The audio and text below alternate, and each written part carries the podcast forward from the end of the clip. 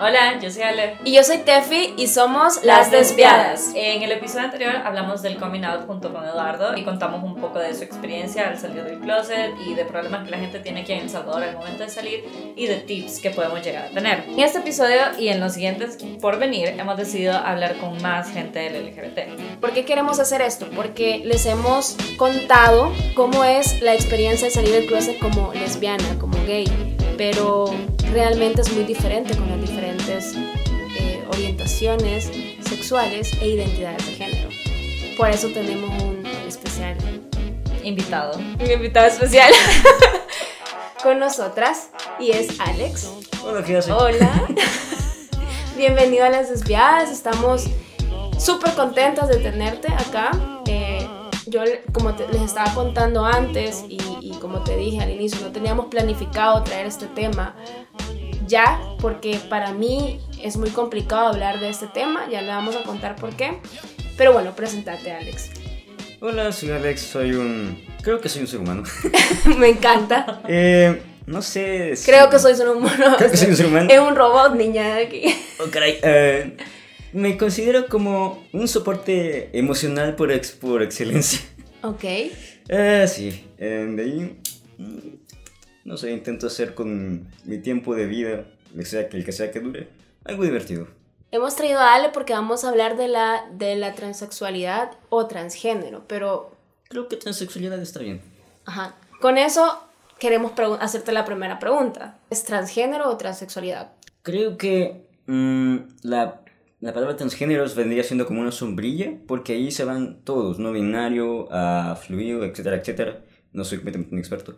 Pero básicamente ser transgénero es, no te identificas con el sexo género que te asignaron al nacer. Te identificas con cualquier otra cosa, menos eso.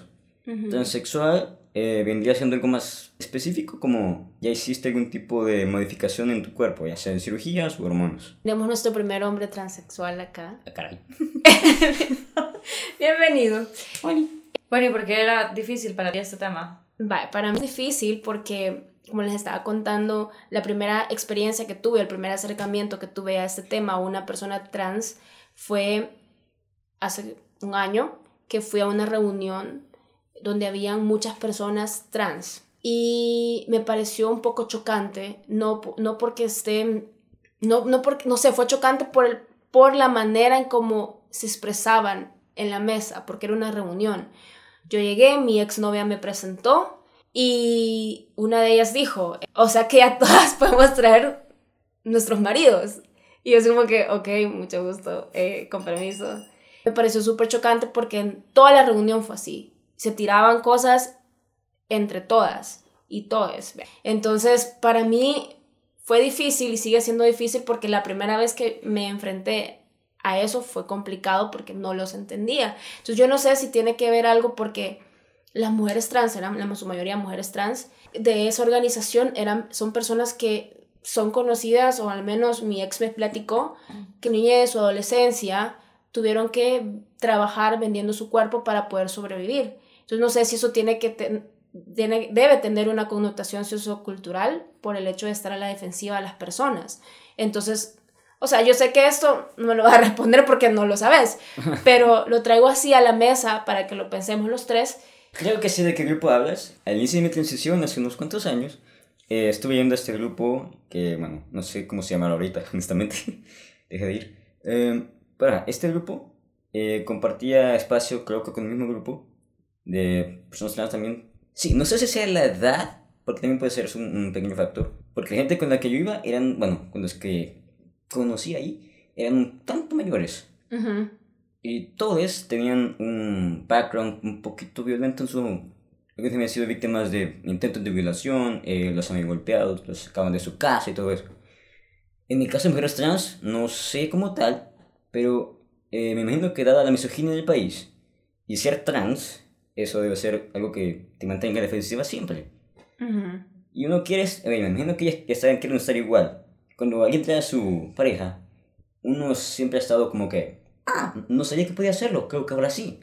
Pero de manera más violenta, creo que depende también de su pasado. Para ya empezar a hablar un poco más de vos, Ujú. quisiera preguntarte ya, relacionándolo al episodio anterior, de cómo fue tu coming out, cómo, o sea, empezaste a salir del closet o descubrir todas esas partes? Sí, porque nosotras, o sea, tuvimos una hora y media para contar cómo salimos del closet y la verdad que sí, sí podemos, de hecho lo hicimos en el episodio 1, ser lesbiana y decir mamá soy gay, ¿vea? O, o, hombre eh, homosexual, soy gay. Es complicado, pero creo que es más complicado de decir, mamá, no me siento cómoda con, con, el, con el sexo en el que nací, entonces contanos. Sí, es en mi caso personal, aunque creo que la mayoría le debe pasar lo mismo. Vaya, uno vive su vida, juega, es niño y todo eso.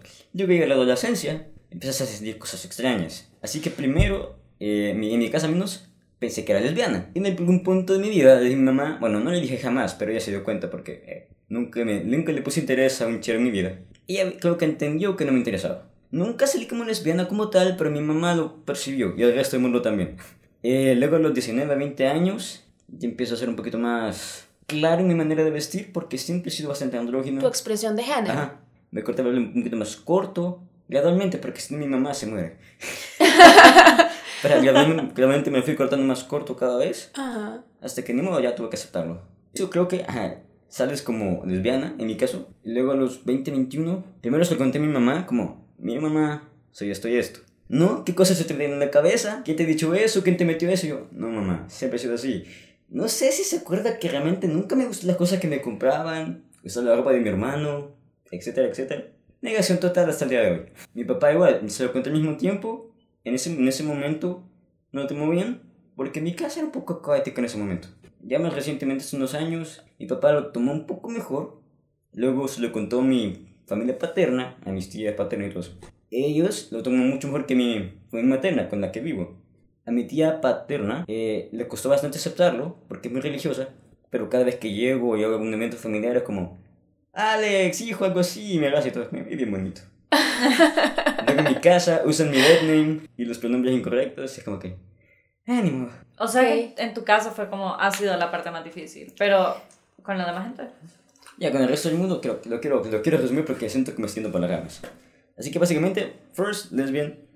Luego, creo que el inicio fue con mis amigos, por así decirle. Que ver, 2014. Sí, nuevamente te pasé mi transición. Ya estaba un poco más claro con mi vida. Ya había investigado un poco sobre qué es transgénero, hormonas, um, cirugías, etcétera, etcétera. Como que empecé una pequeña encuesta de ¿qué, qué, qué nombre me ves? Y salieron nombres raros como Francis, o Félix, o Luis. Y fue como que, No te podría ver si no Yo- te llamas Alex. Es No, que tenés ajá. cara de Alex. De hecho, a eso voy. Eh, escogí Alex porque realmente no se distancia mucho de mi nombre original. Ajá. Significa exactamente lo mismo. Porque Alex, Alejandro, Alejandra vienen de Alexandros, del griego que quiere decir protector de la gente. Así que como que perfecto. Tengo una pregunta, antes Bueno. que se me olvide, ya que Bueno. estamos tomando el tema de la identidad. En este país, en El Salvador, hace desde el 2000, si no me equivoco, 2014, no, si, corregime si estoy mal, o que alguien me corrija, por favor, de los que nos están escuchando. Ya se puede, eh, ya una persona trans ya puede usar su, su, su género en, el, en, su, en su DUI. Eh, que yo sepa, no. O no, pero cuando van a votar, Usas tu DUI con tu nombre que te dieron al nacer. Ay, es cierto, perdón. Lo que pasa es que en el 2014 salió esa polémica. Es que yo sé, perdón, estoy como divagando, Sí. pero yo recuerdo de que vi algo al respecto y que se les se estaba como poniendo en mesa en el que las personas trans. Ah, eso pudieran- puede ser. De eso hecho, se- quizás de fue. hecho siguen en eso. sí, Entonces, en tu DUI todavía aparece tu identidad de género con la que naciste. sí. Exacto. Ok. Qué complicado. Ujú. Sí. Y estamos bien atrasados porque hay, creo que somos el único país en Latinoamérica que, te- que, que no puede eso. O, o no. No lo sé. O sea, sé que hace como dos años. Ah, ¿cómo se llama esta cosa? Bueno, algo pasó en Costa Rica respecto a eso. Y en teoría deberían haber seguido aquí, pero obviamente nunca pasó. Bueno, ajá, seguimos contando de tu com- Mi coming out. Ah, al principio con mis amigos fue lento. Les costó como, ah, Alex, cosa. O cualquier cosa que tuviera que ver como diferenciante masculino y femenino. Eso va un rato, pero eventualmente estamos aquí. Ya nadie, eh, se- ni- a veces ni se acuerdan de mi pasado. Como, ah, el pequeño. Sí, soy el pequeño. Sí, sí, sí. Eso que mi amiga Ujú. este, me dijo, ah, decirle al pequeño, Alexito. Y yo, ah, ok. Y siempre le decía a mi pequeño, mi pequeño. Y yo, bueno. Sí. Luego salí con mis abuelos, como, abuela, abuelo, esto y esto. Obviamente nunca lo aceptaron. Mi abuela un poquito, lo intenta, mi abuelo no. Mi abuelo lo intenta. ¿Y vos cómo sobrellevaste eso? ¿Cómo lo estás sobrellevando? Porque, porque a veces uno, no sé, es bien impaciente en la aceptación. Entonces, por ejemplo, a mí, mi familia no está de acuerdo con mi orientación sexual. Entonces, a mí me impacienta porque yo quisiera contarles toda mi vida, pero no puedo, solo soy súper hermética con las cosas que les cuento. Entonces, no lo sobrellevo bien porque... Ya. Entonces, entonces, mi pregunta es, ¿cómo sobrellevas vos esto? O sea, ¿cómo lo, lo presionás, lo, estás- lo has presionado o estás dándole el espacio para que ellos lo, lo entiendan? Al principio, hace unos cuatro años, sí era un poquito más impaciente, como no me llamen así, no me digan así, eh, soy así y así. Ujú. Y era impaciente. Luego con el tiempo fui como que dándole su espacio de que vamos a ver cuánto tiempo les toma. Y el tiempo pasó y pasó y estamos en este año y creo que nunca va a pasar, ya me resigné. Nunca digas nunca. Sí, solo es de esperar, supongo yo. Yo también estoy esperando, ¿verdad? Aquí todas. Aquí todas estamos esperando de que nos acepten, pero De ahí que les cuente de mi vida, realmente no. Realmente nunca les cuento nada de mi vida, nunca he sido tan cercano o muy expresivo con mi familia, así que... Pero creo que es tu personalidad, porque así sos con todo el mundo. Pero Al de- menos con tus amigos cercanos, quizás no, ¿verdad? Ah, como depende del nivel de confianza y en qué momento de la vida estemos. Ajá. Es como si todos están pasando, o la mayoría pasando por algo similar, puede que comparta algo de lo que me está pasando que tenga que ver con eso. Si no, pues lo tiro en internet, en, un, en, cierto, en cierta red social que es muy poco popular. ¿Cómo definirías tu salida del closet en una palabra? Múltiple. Me encanta. Pósale. Yo tengo una pregunta. Va, ahorita que ya empezaste a transition, ¿cómo, ¿cómo haces con tu familia? Como decía, al inicio, hace unos 4 o 5 años, lentamente fui mudando mi closet de las cosas que me parecían más cómodas usar, las que ya tenía, y luego fui comprando más cosas que me quedaran porque luego están las tallas. Qué chivo, Ujú. porque a mí la ropa de hombre me gusta un montón. Es tan chiva. Me encanta tu ¿Qué? camisa y tu chaqueta de hoy, es como que, que cool. Me Sí. encanta. Ajá. El corte gradual de mi pelo, el cambio gradual de mi voz.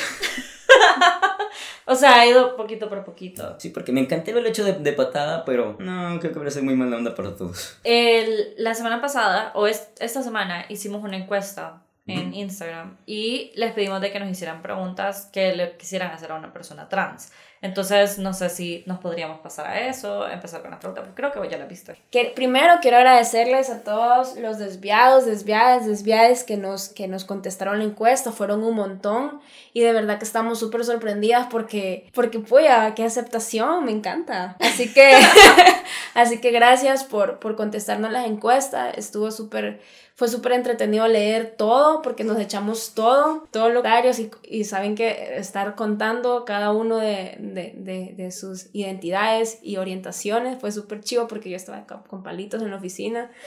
Entonces fue súper chivo porque, porque me gustó. Así que definitivamente lo vamos a seguir haciendo. Sí, vamos a estar lanzando cada, cada que lancemos un tema importante, unas encuestas, cuando hablemos de feminismo, de cualquier cosa así, no solamente de orientación o identidad de género, sino de cosas que nos competen como sociedad, religión, social, cultural, vamos a estar lanzando ese tipo de encuestas. Spoiler. Eh, la dinámica para las preguntas que nos hicieron nuestros amigos desviados es así, te vas a elegir un número del 1 al 44, lo voy a buscar y te la vamos a hacer random. Empecemos con un número muy nerd, 42. ¿Qué es lo más complicado en tu día a día? Vestirme. Es como me levanto, ¿El pienso, qué? Ves- vestirme. Vestirte, ¿ok? Me levanto y primero, que no me quiero levantar. Claro. Luego, ¿cómo va a estar el clima? ¿Va a ser frío? ¿Va a llover? Qué cool. Ajá. Luego pienso como cuántas capas de ropa tengo que usar, como, ah, me va, me va a dar mucho calor con esta camisa o con esta chaqueta. Tengo que caminar, ¿cuánto puse voy a tomar? Tengo que pasar un montón de cosas porque sudo bastante. El binder lleva una capa de ropa, luego otra camisa y luego otra capa de ropa. Y a todo esto, binder es una faja que te ayuda a comprimir ciertas partes del cuerpo que uno no quiere, en mi caso. I think you, you cannot guess what it is. Que Alex no quiere, pero a mí me gustan. Same. Me encantan. Paso. Pero ya tengo que pensar mucho en eso. Está rojito. Estoy rojito. Ah, caray. Ah, bueno. Ajá, pienso mucho en eso. Y va a quedar redundancia en si se ve o si se nota o no mucho eso. Como se marca por acá, se ve algo por acá. Mejor uso este color. Ok. Cool. Sí. Yo tengo una pregunta. ¿Dónde compraste tu binder? Internet, obviamente. Ah. Al principio empecé con un, un binder chino que fue muy cómodo al inicio, pero luego se desgasta bastante rápido y ya no hacía su trabajo. Eh, luego un rato descubrí esta marca que se llama, o sea, en español, GC2B, GC2B. Nos están pagando, no nos están pagando. No me están pagando, pero es un buen dato. Sí, sí, sí. Eh, son- tienen un precio bastante acce- accesible en lo que cabe y te vienen como en dos semanas el país. Dos, tres semanas. Nice. Súper cómodo. De hecho, bueno, no sé si tenga que ver con otra pregunta. Ok. Pero la vestirme básicamente es lo más complicado de mi vida. Yo Ok. tengo otra pregunta. Ajá, dale, dale, dale. Yo aquí preguntando todo. No, es que no, mira, está la verdad es que yo con este tema, a diferencia de, de Tefi, eh, los acercamientos que tenían sido súper abiertos, como la, Ok. gen- la gente trans con la que había hablado. Vos sos el primero que está transitioning, todos los demás no. Entonces, pero son súper, o sea, se han sentido súper cómodos de hablar conmigo, porque antes yo estaba escribiendo, ah, para la gente que no sabe y para la gente que sabe, antes estaba escribiendo un libro que era multibiográfico de la gente LGBT del país. Entonces, entrevistaba a un montón de gente LGBT y la gente trans con la que hablé eran súper abiertos, pero como no está transitioning, solo era como me siento así, a veces hago algunas cosas para sentirme mejor o así, ¿verdad? Pero vos sos la primera persona a la que le puedo preguntar cómo, cómo se siente, ¿sabes? Sí. No sé, el binder siempre me ha preguntado si duele. Sí, Mm, porque eh, esa área es, es bien, deli- bien eh, Sensible. sensible, esa es la palabra, sensible. Sí, creo que se me olvidó una pe- pequeña detalle. Vaya, el binder creo que lo empecé a usar hace como unos 3, 2 años, 3. Antes de eso me vendaba. Y eso duele bastante y se deforma bastante. Así que... Oh. Sí, ya no tiene la misma forma ni textura, es como con el binder se acomoda mejor, por así decirlo. Y no duele tanto porque como, honestamente a mí me vale, me vale chonga, así que Mm, no ok. siento nada. Qué raro. Eh, O ¿qué- sea, es que a mí el brasier a veces me molesta, Sí. pues. Y es como super X. Se supone que debería de estar ahí. Entonces, el binder, que es mucho más ajustado, siempre me había preguntado que si duele. Bueno, al menos en mi caso, al principio eh, me mandaba, dolía, luego un par de horas en el día es como que necesito ajustarme, que termine esto, necesito respirar, estirarme. Porque estaba súper rígido todo el tiempo para que no se me vieran las vendas. Y si, no, si, si te, se me acercaba y me tocaba la espalda, sentía el bultito de las vendas. Tengo otra pregunta. ¿Cuánto es el costo de un binder? Eh, al menos los que uso eh, andan por 32, 35 dólares, Ah. depende del modo. Si es como crop top, es más barato. Si es em, full, Full. o sea, como, una, como, una, como un, como un centro, como 35. ¿Hay un lugar aquí en El Salvador donde, lo puedan comprar? Creo que no. Ah, hay un chero que se les manda a traer, pero viene siendo casi lo mismo. Ya te Ok. olvidas. Bueno, si en algún momento quieren algún dato de eso, o el chero de Alex, pues nos escriben las desviadas y se los Y conseguimos. le paso la Cabal. Chivísimo. Ahora, otro número del 1 al 44. 13. Uf, el número de la suerte. ¿Qué podemos hacer? Me encanta. Estas preguntas no fue la única persona que lo hizo, lo hicieron como cinco desviados más. Y me encanta, lo voy a hacer así porque la sos- nuestra comunidad es tan linda. Oh. Los amamos. ¿Qué podemos hacer como comunidad para darles el lugar que se merecen? Sí que no sé, creo que depende también de mi, de mi posición en la vida. Yo siento que soy muy afortunado por dónde estoy, la gente que he conocido, porque me dan lugar. Como se han dado el tiempo de respetar mi nombre y mis pronombres y mi historia de vida, etc. No sé cómo explicarlo. em, tengo suerte para la gente que he conocido, porque han sido pacientes conmigo y me han dado mi lugar. Pero ese es mi caso especial, que siento que soy tú, ¿vale? Que, digo bastantes veces. Pero para otra gente que no es lo mismo, creo que la paciencia. Porque no es fácil pasar de decirle a alguien de una manera a otra, si es que te lo está diciendo mm, en confianza y ya te habías acostumbrado a algo, tienes una idea de esta persona. La paciencia, eh, la apertura, porque la persona que, con la que, que- la persona trans con la que estás hablando o interactuando, o sea, tu amigo, nunca te ha mentido, siguen siendo ellos. Pero si te dicen como, ah, soy trans, hay gente que lo toma como que le están mintiendo, y no es así. ¿Por, por qué cómo toman que les están mintiendo? Hay gente que toma como están mintiendo porque, o sea, que la persona que me dices que sos es una mentira. Vos solamente tu dead name, tu sexo, que, Ah. ajá, todo eso. O sea, a mí Ah. también me pasó Sí. cuando salí como, como la, la amiga que perdí me dijo así como, pero entonces toda tu vida es una mentira. Y yo así como, discúlpame, pero eso como mi atracción sexual no es toda mi vida. Exacto. Pero para Ni tu resumir- identidad de género tampoco.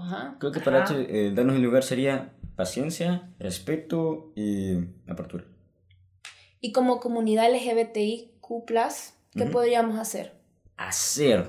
Para, ajá, para darles el, el valor que se merecen. Y voy a tomar y voy a citar a David de- del episodio 3 que tuvimos con él y, y habló y dijo esto. Todo lo, el logro y todas las cosas como comunidad que hemos logrado se la debemos a las vestidas y a las transformadas. Porque como, como hemos sido escuchadas, porque ellas han salido a marchar históricamente. Entonces, no se le da ese lugar a, la- a, la- a las mujeres ni a los hombres trans en la comunidad LGBTQ+.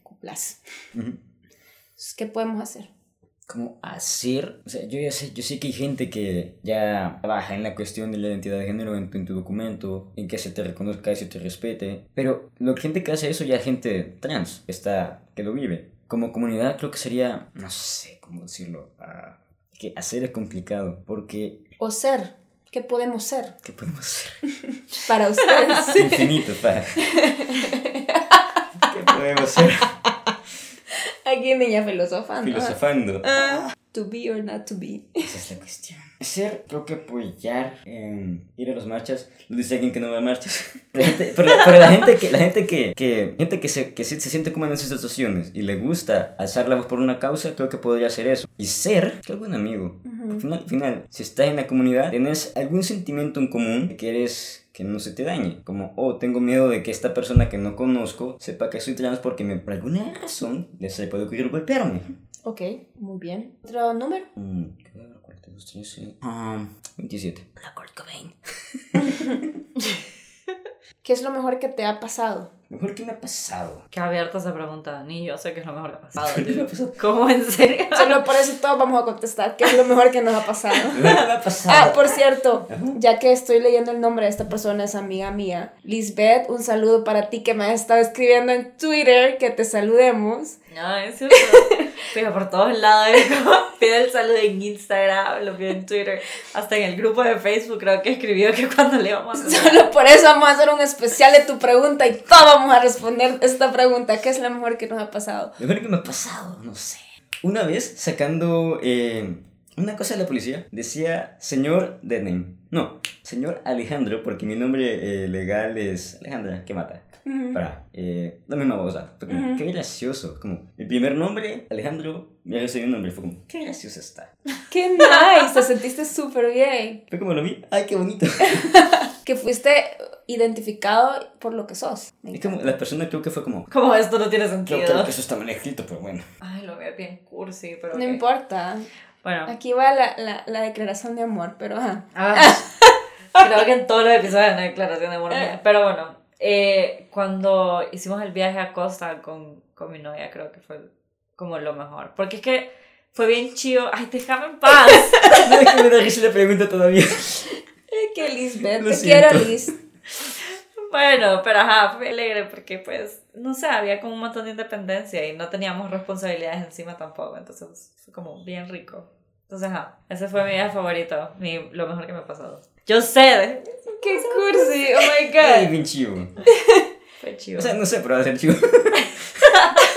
Fue chivo, más que era su primer viaje, entonces también fue como Ah, nice. Qué lindo. Bueno, lo mejor que me ha pasado a mí, oh, es una pregunta difícil. Creo que sí, es irme a estudiar fuera. Ah, eso está chido. Eh, fui a estudiar fuera con una beca universitaria que me cubrieron todos los gastos, así que fue una cosa maravillosa. Así que fue súper importante para mí por muchas razones. Fui a sanar mi corazón de una ruptura amorosa dramática de cuatro años, de una, de una relación de cuatro años. Primero. Segundo, conocí a mis mejores amigos que no estaban aquí, uno es ruso y otro... Otros son de Estados Unidos, entonces fue súper importante porque conocí a ellos, hice mi, o sea, me hice el primer tatuaje, o sea, fue un viaje. Toda una experiencia. Ajá, entonces ha sido lo mejor que me ha pasado porque después de eso me, me conocí mejor y soy una mejor persona, una mejor versión de mí misma. Amén. Namaste. Namaste. No, es que eso sí me está muy bonito. Ok. Va, siguiente, una no tan cursi, por favor. Otra pregunta, a ver tú. Otra pregunta, otra pregunta, 33. Ajá, heavy random. Y la TP así como va a scrollear y a scrollear. ¿Sos más feliz ahora? Sí. Oh, that was fast. No, es fácil, sí, me encanta. Sí. ¿Qué es lo que más te gusta de ahora? Que es todo un proceso de vida en el que estoy, o sea, que me, llega, me ha llevado a estar en este momento, ahorita, aquí. Eh, aparte de mi transición, he tenido problemas de salud mental en los últimos años que me han hecho sentir, sentir como mierda.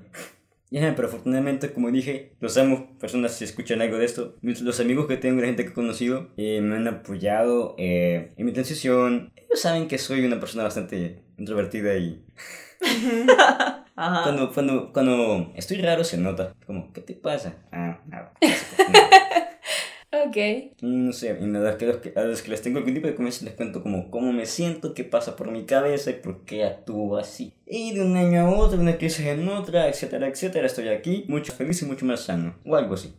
Qué bueno. That's nice. A ver, otra pregunta. Uno. Ay, vaya, eso se la pusiste fácil. Yo sé, Ajá, yo sé- esto le hizo yo- la Ale. Yo sé, yo sé que lo esperaba, yo sé que lo esperaba. Siento bullying venir. Vaya, ahora Desde antes ya me estaban jodiendo. O sea, la leíste y me empezaste a chingar, ¿ok? Pero hacerle como meme, porque es muy No, así. por favor, quiero que todos imaginen el meme cuando diga esto. ¿Cómo lo supo? ¿Cómo lo supo? Ah.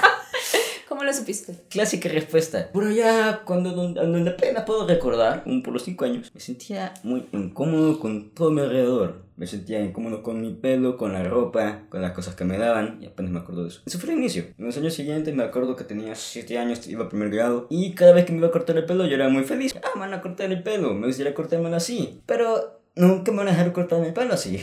Así que cada vez que me cortaban el pelo, me iba a mi casa, me bañaba para quitarme el pelo eh, residual y me ponía alguna cosa que me gustaba, que me gustara la ropa de mi hermano, porque la mía no me gustaba. No me acuerdo ni qué tenía, pero era mucho más cómoda la de mi hermano. Creo que esa incomodidad creciendo te vas dando cuenta que algo no está bien. Ya, prof- ya más profundamente fui cayendo a los 15 años. Estaba viendo un documental o algo así en, en Home and Health de una persona que se había hecho una cirugía y yo me quedé, me sentí muy identificado como fuera, como, oh, yo quiero eso. ¿Cuántos años tenías en ese momento? Eh, tenía como 14, 15 años Ok, más o menos. ok. Y Joven. Pero ya estaba grandecito.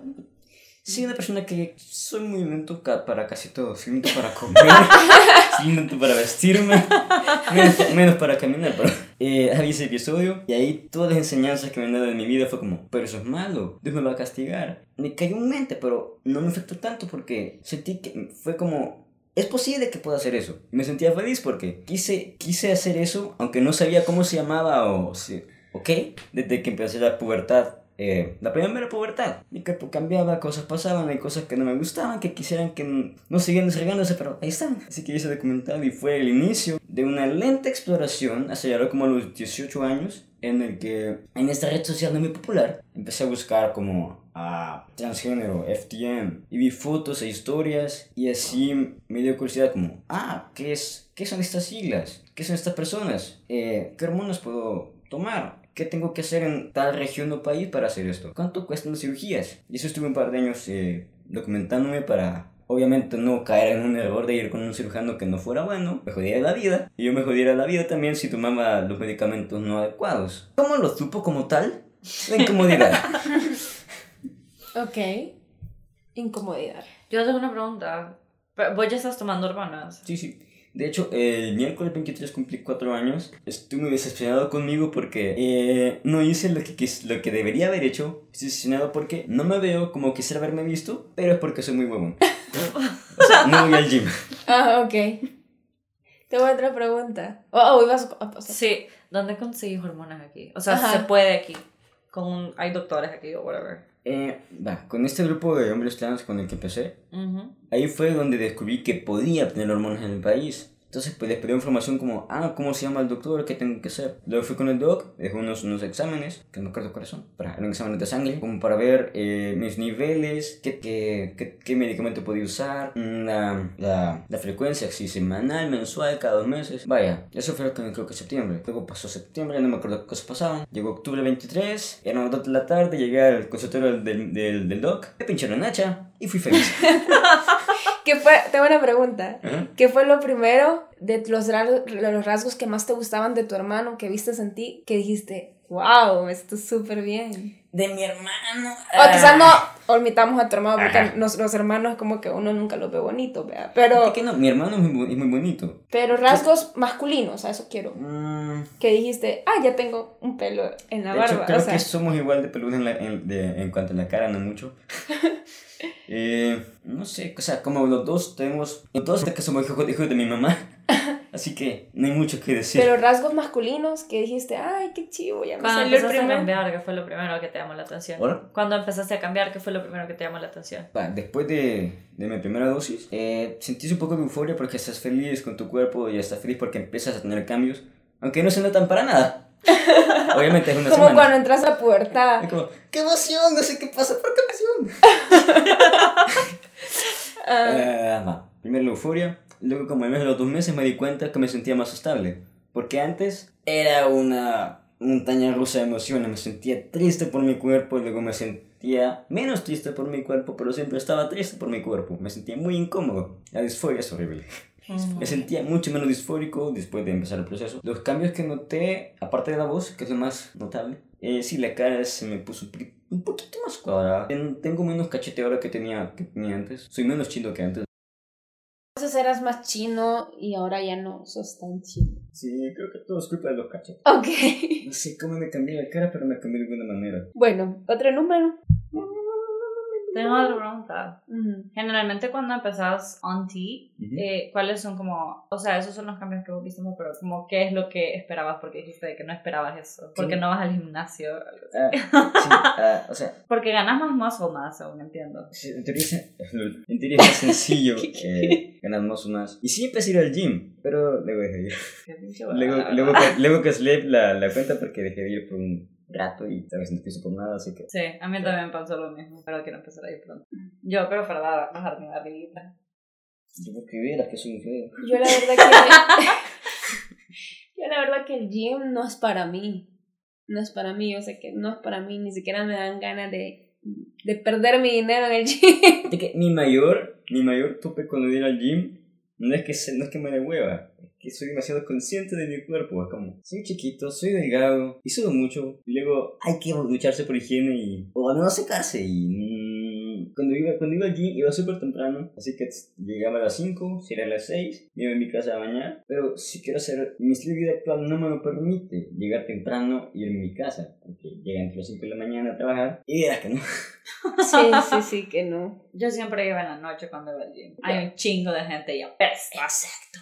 Yo prefiero hacer yoga más relajado. Bueno, siguiente pregunta. Siguiente pregunta, número. ¿Cómo fue su proceso tanto de aceptación como de cambio? Creo que. Alguna manera. Ujú. Sí. Otra pregunta. Yo tengo una pregunta. Eh, va, yo cuando... Yo siempre he tenido muchas dudas sobre la comunidad trans porque pues en mi colegio era algo que no existía para nada. O sea, yo vine a descubrir a la gente trans cuando ya estaba en mis 20 años. Ya estaba bien vieja. Entonces... No estás bien. O sea, pero para conocer sobre un tema tan grande, pues sentía que estaba vieja. Anyways, la cosa es de que empecé a buscar como sobre la comunidad trans en redes sociales. Entonces quería saber quiénes son como... Me imagino que vos también has buscado gente trans en redes sociales. Sí, sí, sí. ¿Quiénes diría, quiénes son como tus icons? Mis icons. Eh, mi primero fue este. Ah, ¿cómo se llama esta cosa de deporte? Este deportista, porque no me acuerdo cómo se llama su deporte. Eh, eh, es alemán, es Valiant Bushman. Saltaba con. ¿Cómo se llama Vaya-? Vaya- Eso. ajá. La empezó. Yo, va, eh, va, va, algo. Gracias. Ajá. Eh, empezó en- el equipo femenino de Alemania, luego transicionó, y, eh, bueno, transicionó cuando se retiró de- del deporte. Transicionó, era bastante fit y empezó siendo mi primera figura como podía seguir. De ahí, eh, de ahí descubrí a este tipo que no me acuerdo cómo se llama. No sé si tenía un, no sé si tenía un programa de televisión de... Bueno, el hombre embarazado. Luego lo descubrí a él, que de hecho se divorció y todo, todo un drama, pero luego descubrí a él y fue como extraño porque, oh, es un sujeto y está embarazado. Sí. Luego descubrí porque está embarazado y al menos para mí fue extraño porque no, yo nunca considero... Eh, ¿Tener hijos? sí, o sea, sí un momento en el que he pensado y sería una interesante experiencia, pero creo que eso depende de la pareja. Ahorita estoy solo, así que obviamente no. Ajá. Tal vez si estuvieras enamorado, estuvieras considerando tener un. un- Ah, si tuviera una relación seria y los dos ah, observamos una situación, pues sí, estoy abierto a aceptar eso, no me niego. Y ahora mi abuelita me preguntó que cuando iba a tener hijos. ¿Qué le dijiste? No quería hijos. Se enojó conmigo. Yo la verdad que tengo dos opiniones con esto de los hijos, ya que estamos hablando de esto. Saliéndonos un poco del tema. ¿Mm? A mí me encantan los niños, pero es que me encantan los bebés. Ah, yo amo a mi sobrina. Ah, Y luego me encanta, me encanta, pero sí me gustaría tener hijos, pero luego pienso, uy, a qué caro. Son súper caros los Qué niños. caro. Y son tan chucos. No son chucos, son Claro que son Bueno, sí, chucos. niños, obviamente, co- no se puede limpiar, no se pueden hacer muchas cosas. Exacto. Obvio. Son chucos. Eso me lleva a otra, a otra persona. De los sujetos que sigo actualmente, hay dos que son bastante conocidos. Está Aidan Dolan, que siempre anda sin camisa. Ok.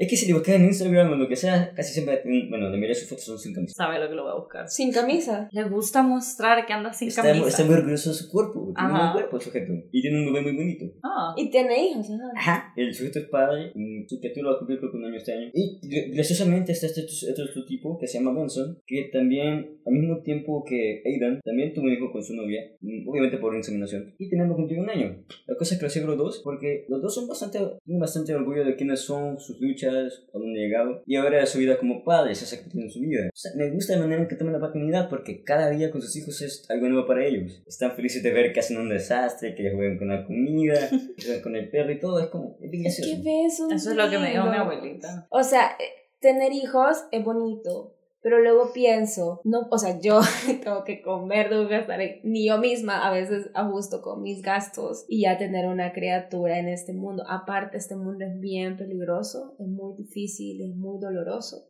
y traer un hijo a sufrir a veces, mm, no sé, es de pensarse ¿Cuál era la pregunta? La pregunta inicial. Tus icons. Bueno, bueno, los que encontré, yo tengo Sí, icons también vueltas. trans que me encantan. Está Miles McKenna. Y yo lo empecé a seguir antes, cuando era Amanda. Cuando era Amanda. Ah, Amanda, ajá. Amanda, ah, pues yo la seguía a ella cuando era Amanda y cuando era lesbiana. Y después empezó transition y fue como, wow. No sé quién es. Ajá, fue todo un proceso, entonces me encantó. Fue por casualidad ahí, ¿verdad? Y de ahí el otro que se llama Ryan. Ryan, no me acuerdo. Pero el Ryan me llega solo porque me gustan sus videos. Y su voz es tan grave, como tan grave, entonces, ajá. A una amiga le gusta ese sujeto que se llama Lid o Leif, no sé cómo es su nombre. Ashley. Eh, Realmente cree su cuerpo. ¿Cómo se llama este chavo que pusimos en, en la, en la Miles. expectación ajá, de las, de las Miles. Miles. Sí. Y que it's gonna be trans, gonna be me. Oh, me encanta eso. Ajá, es que es cagada la risa. Highly recommend. Ok, estamos mencionando esto para que lo busquen. Sí. ok, va, siguiente pregunta. Siguiente pregunta. Next. Yeah, it's your turn. 10. A 10. Ya dijiste 10, ya, ya, ya ratos. No. No, hombre, vos. Ha dicho 13, 7, 42, 33, 5, 1, Muy bien. 3. De su experiencia en el cambio, en el procedimiento de cambio de sexo. Creo que esto ya lo dijiste. Otra Yo tengo una pregunta. Ok, Ale está llena de preguntas esta Otra noche. pregunta, qué bien. Es que es por lo que les dije de que eh, eh, eh, eh, con la gente con la que he interactuado atrás siempre han sido bien abiertas, pero al mismo tiempo es como no son personas que están transitioning, entonces tampoco son personas que han investigado mucho, solo es como su propia experiencia. Bueno, anyways, mi pregunta es, en cuanto a... ¿Cuál era la pregunta anterior? Del transitioning, ¿verdad? Ujú. Va, entonces sobre las operaciones. Vos dijiste que acá se pueden conseguir hormonas, pero te puedes realizar operaciones acá. Sí, de hecho, el año pasado descubrí con un amigo de mi papá que graciosamente está en la misma situación. Oh, El tiene alright. 33 años. Eh, va, tuve contacto con este, con este tipo, hablamos de la vida, de la adolescencia, la, la adultez, en su caso, frustraciones, cómo conseguir un DUI falso. Ok. Es caro. Eh, para, en eso me comentó un cirujano, lo siento. Eh, vaya, lo tomé en cuenta. Luego, eh, un mejor amigo tiene un amigo que su hermano es cirujano. Ajá. La. Va, tenía estas dos opciones. Eh, fui a una consulta con el hermano del amigo de mi amigo. Ajá. Y va, la cirugía con él, en mi caso, eran 4 mil dólares, lo cual fue, me pareció muy caro. Wow. oh. ¿Cuánto, cuánto, debería, cuánto costó? Ah, como- En, en Estados Unidos anda como por 7 mil, 8 mil la cirugía en Estados Unidos. Aquí es mucho más barato. Pero acá es mucho más complicado por los peligros que se tienen. Ujú, Entonces vos no sabes cómo vas a terminar. ujú. Ujú. ¿Cómo? O sea, ¿Cómo no- que no sabes cómo vas a terminar? O sea, no vas a ver si vas a poder sobrevivir a la, a la cirugía y no hay derechos o leyes que te respaldan como ser humano por tener una operación de ese tipo. Porque Ah. En Estados sí- Unidos sí. Aquí la cirugía es estética para ellos. Ujú. para- Fui con ese tipo, consulté 4 mil. Me quedé, ok. Luego fui con otro tipo que me sugirieron primero. Lo, lo primero que noté es que este segundo tipo, de hecho, sí me examinó. Me tocó, vio cómo estaba, preguntó si mi enfermera tenía cáncer, si alguien de mi enfermera tenía cáncer de mama, algo así. Lo cual noté porque el otro tipo solo me vio, no hizo nada. Ujú. Pero me pareció muy extraño. Luego me comentó el caso de mi persona de referencia, con la que había hablado. Como, ah, sí, en su caso me costó esto y esto porque por su talla hay más, hay más, hay más espacio, esto y esto. En tu caso serían como unos 2.600. 2.500 para cirugía, no creo que otra cosa, y 100 dólares de anestesista, anestesista, lo siento. Me ah, qué bien. El tipo parece que sabe lo que hace, y me parece un buen precio. Y viéndolo a mi persona de referencia, creo que está bien, lo a tomar en cuenta. Luego dejó de hacerme unos exámenes para, eh, como, ah, por si acaso tienes, no, me acuerdo qué palabra usó. La cosa es que me tenía que hacer una mam- mamografía. Que no me hice porque en ese momento no tenía problema. De hecho, aún no lo tengo, pero... a fin de año, a fin de año. Tengo una pregunta un poco personal y, y voy a entender si no, si no la quieres responder. Cuando empezaste a tomar hormonas, ¿quién empezó a ayudarte? O sea, ¿lo pagabas tú, lo costeabas tú porque trabajabas o te apoyó a tu familia con eso? En ese momento, eh, octubre de 2015, graciosamente estaba solo. Entre abril y junio, Define solo. literalmente estaba solo. Mis abuelos estaban en Estados Unidos, Ajá. mis padres y mi hermano se habían ido por razones que no voy a revelar, Ujú. así que estaba graciosamente solo. Así que en ese momento no le decía nada a nadie, porque para empezar, aunque me preguntaran, no decía nada relevante. Siempre soy muy hermoso. Así que salí de mi casa, iba a la clínica, regresaba, nadie sabía nada. En cuanto a lo de costeo, al inicio, cuando fui con este grupo y empecé yendo a esta clínica, era gratis.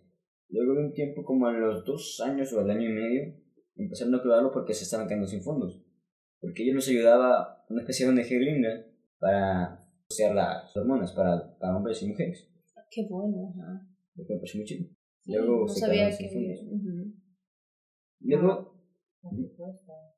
Va. Mm, ¿Dónde voy con esto? Mm, Luego dejé de ir porque principalmente iba en bus y me paraban, me, me quedaba en un lugar, luego caminaba un rato hasta, hasta donde quedaba la clínica. Y me parecía a mí relativamente pe- peligroso, porque todo el país es peligroso. Yo así como. Pero me imagino-. Ajá, pero me imagino que esa zona era mucho más peligrosa. no, no está ¿no? peligrosa. Realmente era, era la, la colonia clínica. Ajá. Como me bajaba en metro, caminaba hasta allá. No, pero sí es peligroso. Ajá. Sí. Y aparte Y es una buena caminada también. Aparte, aparte de eso, es una gran hueva. Ya sé cómo se llama el medicamento, los dos que puedo tomar, ya sé qué, farm- qué farmacia le compran, creo que puedo hacer eso por mi cuenta. Vaya, y empecé a administrar, no, administrarme, para así decirlo, yo solo. La frecuencia que me habían dejado era mensual, porque, por lo que recuerdo que me dijeron, mis niveles de té naturales eran bastante buenos, así que si le administraba cierta dosis al mes iba a tener los cambios que esperaba y todo. Había otra gente que era que lo hacía quincenal. Entonces, pa, yo estoy haciendo eso mensual. Luego decidí hacerlo cada dos meses por economía. Y porque si tenía de más, si de más, luego de un rato me podía causar problemas, pero no me acuerdo cuáles son. ¿Y tú te estabas costeando eso en ese Sí. momento? No, lo sigo haciendo. Ujú. Ah, ok. Ok. Cuesta 17. Ujú. No, Ujú. no es tan caro. Bueno, eso cuesta en la... En la Pero necesitas, necesitas saber cuáles son para, ideales para Ujú. ti, ¿verdad? No Y las, que... la dosis también. Vaya, al menos en el país, no sé si esto es una publicidad o qué, pero eh, un dato. Eh, al menos en el país está Primoteston, que es la más popular. Bueno, las tres, bueno, las dos son populares. Primoteston, luego está Testex. Los dos son 250, creo que GM o MG, no me acuerdo. Y luego puedes eh, administrarte por gel. La Ah. cosa es que es una gran hueva porque tenés que, tenés que envenenarte de gel. Todo. No todo, hay una parte del cuerpo todos los días. Qué hueva. Así que como una vez al mes el pinchazo está bien. O cada meses está bien. Ok, nice. Bueno, si quieren más información sobre este tipo de cosas, de verdad, escríbanos a las desviadas y nosotros vamos a preguntarle a Alex Oli. o a alguien más, pero que va a ser Alex, para que nos dé un poco más de información y poder compartirlos con ustedes. Otra, otro número. 41.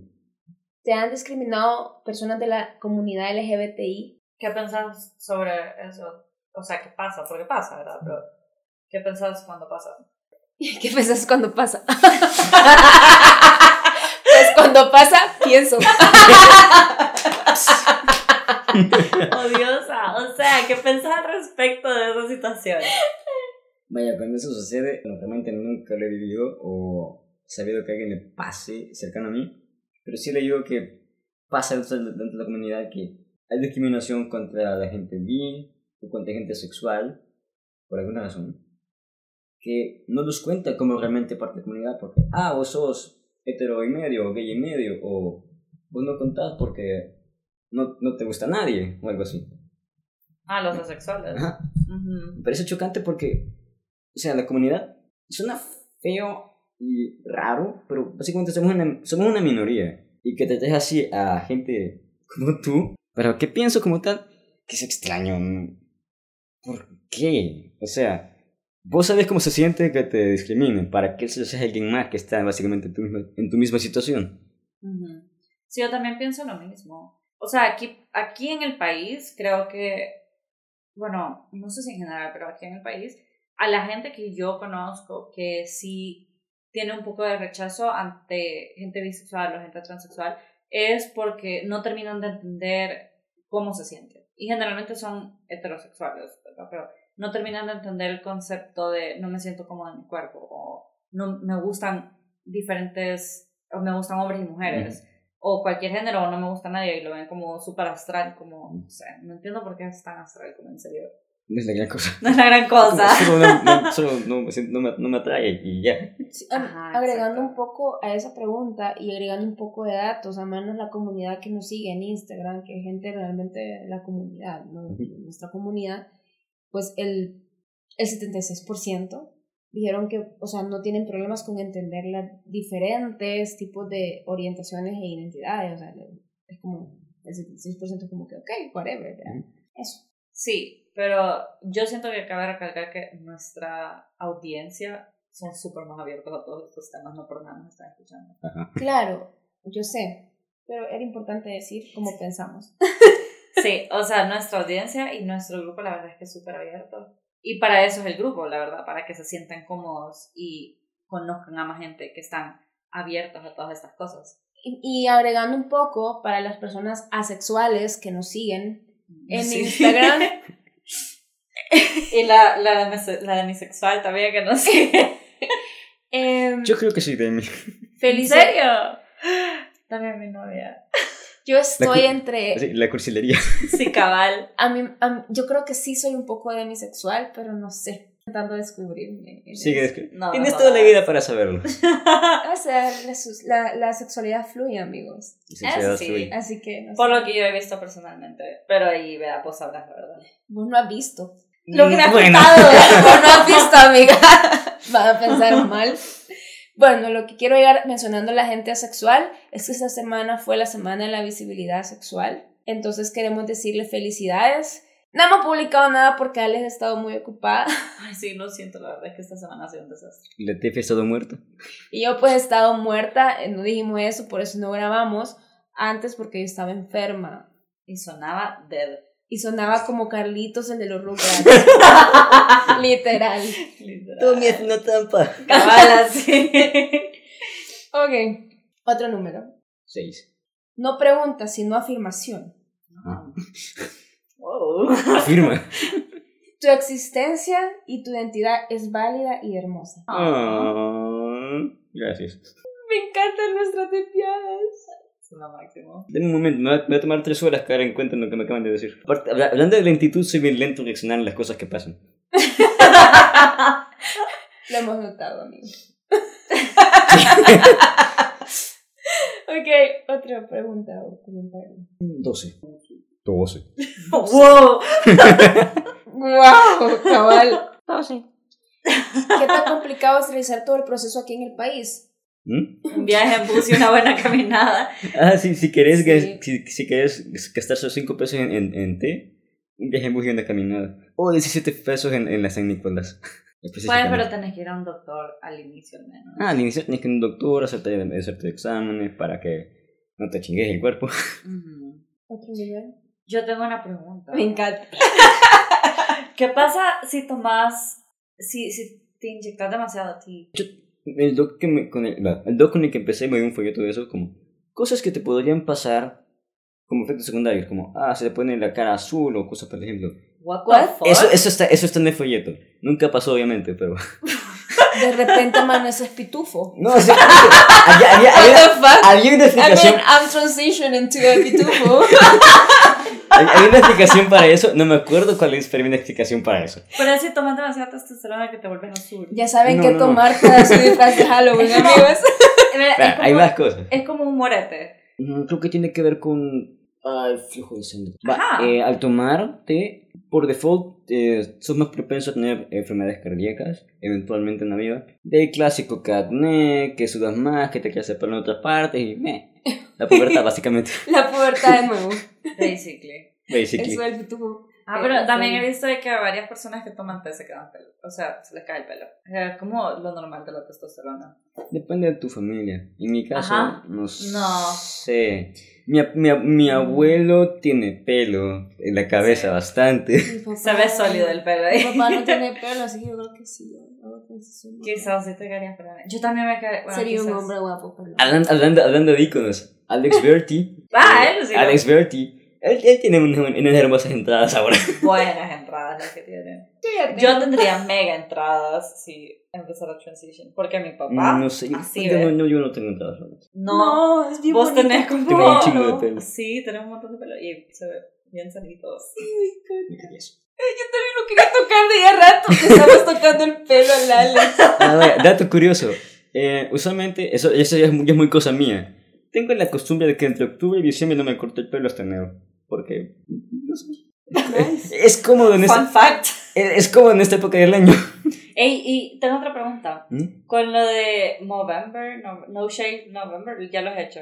Ay, no, me eché. No me eché. Esto, esto es una decepción. Algún día, pero no este año.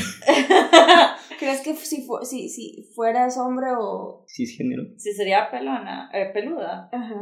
Yo creo que sí.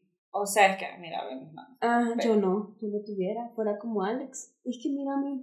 Yo creo que sí, porque también. Mira, ni cejas tengo ya, weón. O sea, Sí, vos no te. o sea, quizás, quizás te crecerían cejas a vos. Sí, porque yo. y las eh, me imaginan toda una fenómena, ya. No tienes cejas. Otro número. ¿Ya dije el 2? Creo que No, No. el 2. realmente nada. Ah, Eso dice. Ajá, otro número. 40.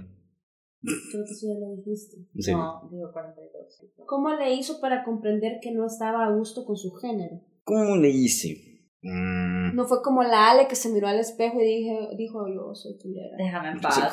Es que así fue. Claro que no, eso fue Si como escuchaste para el aceptar. episodio 1, ¿La escuché? No me acuerdo. no te acuerdas, pero dice la Ale que ella fue así como, amaneció un día, se le y No, se vio al espejo sí, y no dijo, hoy amanecí culera. No, Solo pero, dijo, soy gay. pero, recuérdame cuál es la pregunta. ¿Cómo hiciste para, Ajá. para terminar? ¿Cómo Porque- comprendiste? ah, tuviera ¿Cómo le hizo para comprender que no, que no estaba a gusto con su, con su género? Con mi género, desear al día siguiente mágicamente tener otro cuerpo. Todos los días. Oh, Como, tenés 10 años, te vas a dormir y deseas al día siguiente tener otro cuerpo y otra vida, pero eso nunca pasa. Quiero, quiero dar un fact con todo esto. Generalmente las personas transexuales descubren o, no, o se dan cuenta que no están a gusto con su género desde muy temprana edad. Y a nosotros, eh, yo sé que funciona muy diferente porque, bueno, yo que soy mujer y me considero una mujer cisgénero y no he sufrido de disforia de género, eh, pero que cuando ya entendí que me gustaban las mujeres, ya lo entendí un poco tarde, a mis 18 años. O sea, me ca- o sea, sí sabía y, y ya estaba como que Pero no caí en el 20. dando mis primeros pasitos de lesbiana. ok. Y caí ya y dije, pues soy lesbiana. Entonces, eh, ya fue a los 18 años, imagínate. Entonces, para ustedes fue a los 10 años. Es como bien... ¿Lo sentís? No, no sabías que hay un nombre para eso, no sabías que me gente así, pero lo sentís. Ujú. Te, te sentís No, súper yo raro. también me sentía lesbiana, chiquita, pero en 20 me caí a los 18. Yo, ajá, yo cuando aprendí el término fue como, ¿será que soy? Esta, esta es la palabra para mí. Porque, ajá, en mi colegio tampoco... lesbian, baby, by the way. Hablando, hablando de la vida, va, volviendo a lo de mi coming out como lesbian, Ajá. creo que estamos en la misma edad los, los tres, así que, ¿cómo se llama esta serie MTV? Bueno, hay dos series bastante representativas de la época, eh, South, of no South of Nowhere, No. No. no, ah, qué bueno, y The Word. Qué The dice. Yeah, we're sí. Visto. Que ya va a salir en diciembre, el 10 de diciembre, ya I'm anunciaron el so trailer. excited. Esa sí la voy a ver. Ese es Liu Sheng. Liu Sheng es un nombre trans, el chinito, Ujú.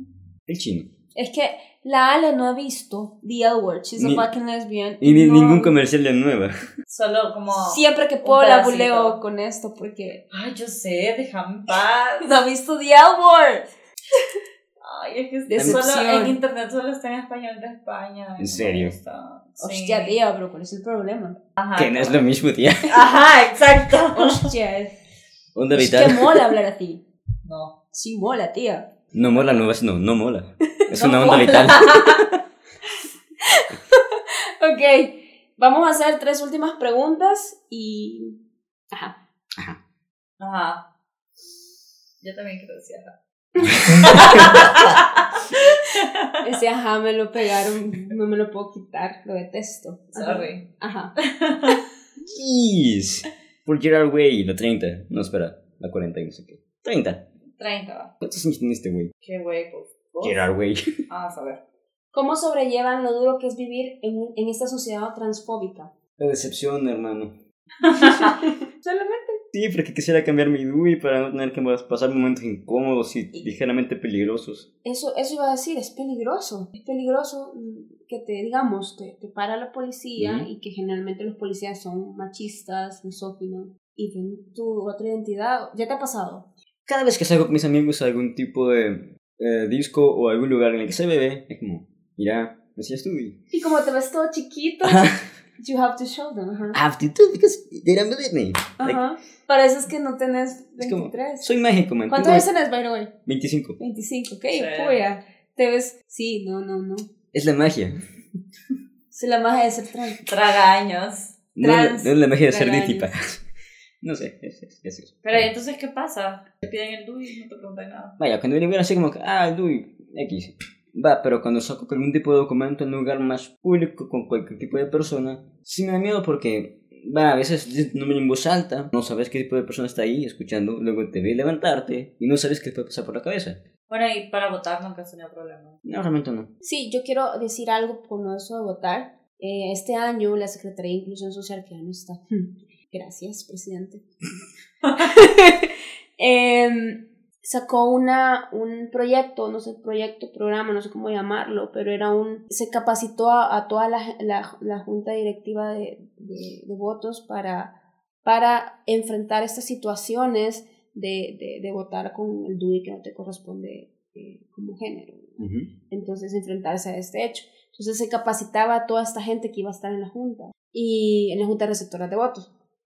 Entonces mi ex eh, era, es, es una activista y pues la acompañé en más de alguna ocasión Mm. a, a- a dar estas charlas porque le tocaba dar las charlas, estaba trabajando con el Tribunal Supremo Electoral para capacitar a la gente. Y me pareció súper interesante que ahí mirabas de todo. Y siempre, siempre, en cada sesión salía un homofóbico, un transfóbico o cualquier tipo de fobia que te puedas imaginar de la ¿Qué comunidad gay. Entonces, yo no había estado presenciando, porque yo solo andaba tomando fotos. Y voy a decir esta experiencia porque yo me puse a llorar. O sea, me, me, ¿En me, me tocó tanto y me sentí tan, tan impotente a hablar y a alzar mi voz porque no podía ponerme a pelear. Porque estaba ahí en, cap- en capacidad, estos somos y somos buenas personas, ¿verdad? Así que necesitamos respeto. Entonces, bueno, se paró un chavo y le dijo a una mujer trans que lo manejó magnífico, es un estudiante de derecho, una chava increíblemente ilustrada con todo lo que tenía que decir y defenderse. Le dijo, bueno, le dijo, yo porque tengo que aceptar que vengas, que vengas a votar. ¿A ustedes qué les cuesta des- despintarse? Le dijo, quitarse todo eso que se pone e ir a votar. Porque el problema no somos nosotros, son ustedes. Así, y se paró el hombre, se paró el hombre y le habló así, gritado a la chava. Y yo estaba, niña, con, Con mi- cámara. con mi cámara. con- Entonces yo me quedo con mi cámara como súper sorprendida y la chava empezó a contestarle y no se quedó callada. O sea, lo dejó hablar, le dijo todo lo que le iba a decir, el hombre rojo del estrés, que todo el tiempo que, que, que esta chava estaba hablando y explicando cómo iban a tratar, ella se, se, se, se definió enfrente de ellos como una mujer trans, se explicó que estaba estudiando leyes, que estaba en tal año de, de derecho y que, y que se dedicaba a esto y que trabajaba en tal organización y por qué estaba ahí. Entonces, desde que la chava dijo que era trans, el hombre estaba, yo me lo estaba analizando y estaba como un poco molesto, como incómodo de la situación. Y cuando tuvo la oportunidad de decir lo que dijo, se levantó y dijo todo lo que conté. Entonces la chava lo dejó hablar, se le quedó viendo y lo dejó hablar, lo dejó hablar. Bueno, ok, le dijo. Sí, pero es el derecho de todos que voten, que, que, que ejerzan el sufragio. O sea, tanto nosotros como, como, como personas trans, como ustedes, como personas normales, ¿verdad? O sea, no normales, Ajá. pero, Sí. pero, Para que lo entendieran. pero se lo dijo así como, entonces, la, entonces el hombre solo se quedó, sí, pero a ustedes qué les cuesta quitarse el disfraz. Entonces cuando le dijo disfraz, la chava se friqueó y, y le hizo así, disfraz, así, disfraz. Entonces mi ex estaba como, se salió y le dijo la chava, mire, en primer lugar, esto no es un disfraz. Y empezó a sacarle artículos de derechos humanos, empezó a decir un montón de cosas de la ley, o sea, le empezó, lo empezó a bombardear con Ujú. información que el hombre se quedó callado. Y por último, le dijo, si usted se para, usted tiene todo el derecho, y el, el hombre se la interrumpía, entonces, mire, yo ya lo dejé hablar. Y según el artículo tal, la el derecho a expresarnos, la, la, la, la, la, la, la, la, la, la chava lo cayó. Pero en ese momento, cuando el hombre le empezó a decir cosas y a decirse cosas, yo quería hablar. Pero no podías. Y yo quería decir también un par de miércoles, ¿verdad? Y solo me quedé y le dije, y me quedé así como, no puedo con esto. Salí del salón, porque era una, una- una escuela, salí del salón y empecé a llorar. Y mi ex no estaba cerca, o sea, salí porque de verdad no quería que me- nadie, nadie me viera. Y dije, yo no puedo con esto, o sea, no puedo. Yo no soy trans, pero es lo más cercano que estuve para entenderlos, porque fue, fue bien difícil para mí vivir esa, esa situación y no poder decir nada, no poder defenderlo, no poder defenderme, porque quieras o no soy parte, ustedes son parte de la comunidad y son parte de nosotros. Es como que tocan uno de nosotros. Y empecé a chillar. Entonces en eso llegó mi ex y me dijo, no esto es normal, es esto... ¿Cómo puede ser normal que te digan que no vales en la sociedad porque no pensás igual que ellos? Esto no es normal. Entonces, y yo así exaltada, ¿esto cómo puede ser normal? ¿Qué me estás diciendo? Tranquila, no, es que yo quiero ir a putear a este hombre. No, tranquila, tranquila. Entonces, ajá, e- es, Qué heavy. es, es yuca, es yuca. Entonces sí, la, se ha hecho, ¿eh? la secretaría está haciendo cosas, hizo cosas, porque ya no está haciendo nada, porque ya no existe. Entonces, pero se hacen cosas para que las personas trans puedan ejercer su sufragio de forma natural, normal, como debe ser. Se hacían. Entonces esperamos a ver qué son, cómo van a ser estas nuevas elecciones, ya que la Secretaría de Inclusión Social no va a estar para hacer ese tipo de cosas. Fíjate que en las elecciones anteriores, creo que para diputados fueron, eh, normal. No, y y ubiqué donde tenía que votar, todo tranquilo. Creo que ahí también tiene que ver un poquito mm, la cuestión de, para una mujer trans es más difícil pasar que para un chico trans. Porque las, eh, las características faciales de una persona que nace con diferentes cromosomas son más notorias. Tienes la cara más cuadrada, tu voz es... no se nota. En mi caso no. Sí, me veo chiquito, me, me, me veo lo que sea, pero paso como un hombre. Mujer, para una mujer trans es más complicado. Hay gente que sí pasa, y uso la palabra pasar porque no debería de pasar. Va a quedar, va a quedar que sí es una palabra pasar. Pero es es que recurrís a eso para tu seguridad, porque la gente se maneja por, por, por apariencias. Si una persona difiere un poco en la idea que alguien tiene de una mujer o un hombre, ya empiezan a ver raro, empiezan a buscarle defectos. Y, ah, vos sos un defecto por esto y esto. O, ah, vos sos, no sos normal por esto y esto. El caso de mujeres trans es más complicado. Creo yo, again, no es, mi, no es mi experiencia, pero es lo que yo, mi opinión al respecto. Yo también creo lo mismo. O sea, que muchas veces los hombres trans es mucho. También creo que es porque el momento de que llegas, o sea, todos empezamos como mujeres cuando estás en el vientre. sí. Entonces, al momento de que pasas la pubertad, o tu segunda pubertad Ujú. con la testosterona, es mucho más fácil que desarrolles estas nu- nuevas facciones, por Ujú. así decirlo.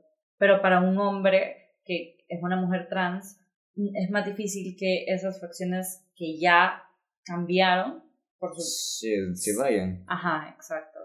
Entonces es mucho más difícil que cambien, que pasen. Yo, yo quiero agregar algo un poco chistoso, pero han visto las personas, am, las mujeres trans asiáticas, qué hermosas, y no se les nota. Es por, es Tan por, creo que son los genes. Son los asiáticos. Sí, es que son más suaves. las Ajá, opciones. pero Sí. son hermosas, incluso las pasarelas así de, de, de elegir la Miss y todo eso, no parece que fueran, o sea, pues no debería ser así, pero, o sea, Que no han pasado por todo el proceso. ajá, por Ajá. la transición. Oh my God, la, de, la, la bueno, no sé si llegó a Miss La española. La España. española. Qué mujer más Hermosa. Se pela. Entonces cuando vos te empezás a replantear, soy pansexual.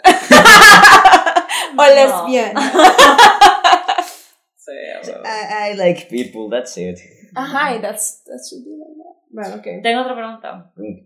No. Eh, ¿Qué pensás sobre esas personas que ahorita siento que, al menos en los estados, bueno, en, en países más progresistas, Ujú. está pasando mucho que la comunidad trans está teniendo mucho más auge y más atención por los medios. Quizás más visibilidad. Más Sí. visibilidad, ajá. Ujú. Eh, y está pasando mucho de que está saliendo mucho más gente trans, pero por consiguiente también hay gente que se va en la colada, por así decirlo, de que creen que creen que son trans, pero en realidad no lo son y simplemente como que quieren No, ¿Es con ningún tipo de tendencia, algo así?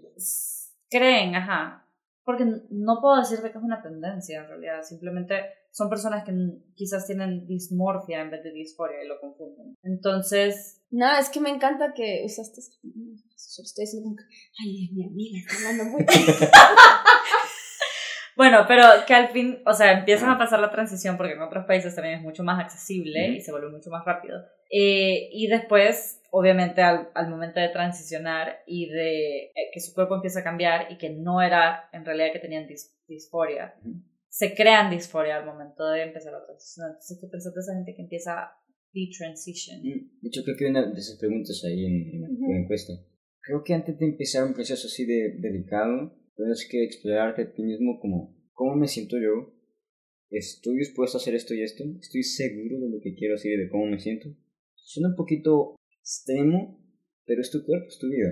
Si ya empezaste algún tipo de proceso, ya sea cirugías u hormonas, algunos sí, sí, sí, sí son reversibles, a otros que no, y pueden que te afecten cómo te sientes contigo mismo para siempre y ahí empieza la disforia. Mm, Porque, ajá, lo que primero sería explorarse uno mismo antes de empezar a hacer grandes cambios. sí. Creo que sería una muy buena forma como. O sea, creo que al momento de, de pasar unos cambios tan grandes, tenés que preguntártelo bien vos. Y bueno, no sé si recomendarías como ir a un psicólogo, por ejemplo, que, estuviera, que tuviera experiencia con todo eso. ¿Tú fuiste a algún psicólogo antes? Fíjate que el año pasado, pasado, sí, pasado, eh, ¿Y antes de empezar el proceso? también, bueno, eh, cuando estaba en la U, eh, una amiga me recomendó, no, no, no, no me recomendaron, yo fui por mi voluntad a la clínica psico- psicológica de la universidad, pregunté si podía tener, ah, pasar por el proceso psicológico, un proceso psic- psicológico. Dijeron, Ah, sí, pasaron seis meses. Lo que me, lo que me pareció normal. Dijeron que podía ser o con un licenciado, ya obviamente un psicólogo como tal, o con un estudiante de quinto año. Pero que el psicólogo sería pagado. Y en mi pobreza de mis 20 años decidí ir con el de quinto año. Vaya, fui con ella, muy buena por cierto. Eh, fui muy respetuosa con mi, con mi nombre y mis pronombres. En ese momento no había empezado eh, el proceso hormonal. Mi voz siempre ha sido bastante grave, pero ahí sí, ah, viendo videos viejos y notas de voz viejas, era bien gracioso. Se sonaba tan adorable. Pero así sonaba como un chero, bien chiquito. No tan chiquito, o sea, de 12, unos 13, 14 años. Algo así. Esto de una tachera, no tanto por mi identidad, sino más por, por mi autoestima. Yo, yo, yo quería empezar a... Eso ya, ya va por otro lado, pero igual todos pasan por la vida, todos tienen sus traumas y sus crisis. En ese punto yo quería empezar a ayudarme a mí mismo porque no quería llegar a un punto introspectivo. Ya esa fue mi primera experiencia con el psicólogo. La cosa que en estas experiencias, el último psicólogo con el que estuve, que de hecho llegué con él por curiosidad de otra cuestión. Graciosamente este tipo tiene bastante experiencia con la comunidad. Ha publicado, ha publicado eh, Investigación. investigaciones, ha ido a diferentes conferencias. El tipo tiene bastantes clientes. Graciosamente no tiene ningún tipo de presencia en línea. Solo tiene correo y WhatsApp porque ni modo. Pero así se maneja él, no le gusta, no le gusta el internet. Pero hay, hay personas con experiencia en el país. Solo es saber buscar. Pero en general no importa, no importa tu orientación, tu orientación o identidad de género. Ir al psicólogo que menos una vez en tu vida es bueno. Te ayuda bastante. Bueno, yo tengo una pregunta un poco general Ujú. para cerrar, que de hecho se la hice a, se la hice a Eduardo en el episodio anterior, nos la contestamos entre nosotras también. ¿Qué le dirías a ese, a ese niño de 10 años que estaba todavía autodescubriéndose, ahora que ya estás en un proceso, que estás mejor y más feliz? ¿Qué le dirías? ¿Qué le diría a niño de 10 años? O a cualquier niño de 10 años que se sienta así. Eh, no te rindas, todo está bien, no estás equivocado, no hay nada malo contigo. Te sientes de una manera, lo vas a superar. Todo va a estar mucho mejor. ¿Qué le dirías a una persona que se está planteando el suicidio porque no se siente bien con su género? Yo sé por dónde estás, estudia y es bien feo. Solo ten un poquito de paciencia, ten un poquito de paciencia, rodéate de gente, cuantas sean, ya sean uno o dos, gente que te quiera, porque vas a llegar y poquito a poquito lo vas a lograr, a cumplir tus metas contigo mismo. Bueno, nosotros te queremos decir a ti que nos estás escuchando que tenés un espacio aquí en las desviadas y que tu identidad y tu sexualidad es hermosa y valiosa. Es tu espacio y aquí estamos para lo que necesites. Y un abrazo. Virtual hug. ah, y esas dos personas que dijeron nada, hola. Eh, nada, pues muchísimas gracias Alex por estar acá.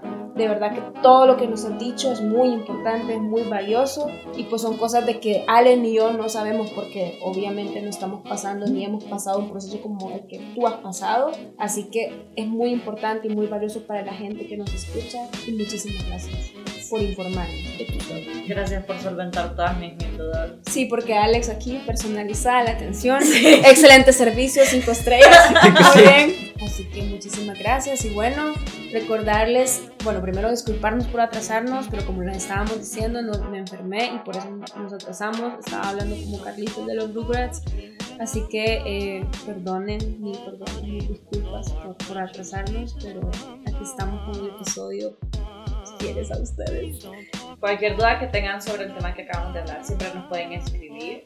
Vamos a publicar una historia también para que ustedes puedan poner sus dudas una vez hayan escrito, hayan escuchado todo el episodio. Y bueno, cualquier cosa también vamos a le paso de Ajá. Y también aclararles que aquí ninguno de los tres somos expertos en, en ideología de género. Hacemos nuestro esfuerzo en el futuro vamos a tener a alguien que Pero sí vamos a tener a una persona que sepa más teorías y un poco más de información, datos, porque nosotros no nos manejemos de certeza. Entonces, nada más aclararé eso y pues esperen que viene. Sí. Alex aquí lo trajimos para tener la experiencia de primera mano. Así que, y pendientes porque es posible que invitemos a uno de ustedes. Tan, tan, tan. Por eso la encuesta. Eh, y ya pueden seguirnos en todas las redes sociales de podcast, escucharnos en todas las redes sociales de podcast, seguirnos en Twitter, Instagram, Facebook. Agréguense al grupo de Desviadas en Facebook. Estamos en Facebook, por favor, agréguense. Sí, en el grupo de Desviadas pueden compartir todos los memes. Yo comparto memes a cada rato. Y pues se dan cuenta a, primer man, a primera instancia cuál es el tema que vamos a grabar siempre. No siempre, pero casi y a veces subo libros a las lesbianas que les gusta leer, subo libros. Artículos relacionados. Y Así que ajá, hay como contenido especial para eso. Así que muchísimas gracias y las queremos y gracias por participar. Salúdeme cacas. Tenía que decirlo. Bye. Bye. Bye. Bye.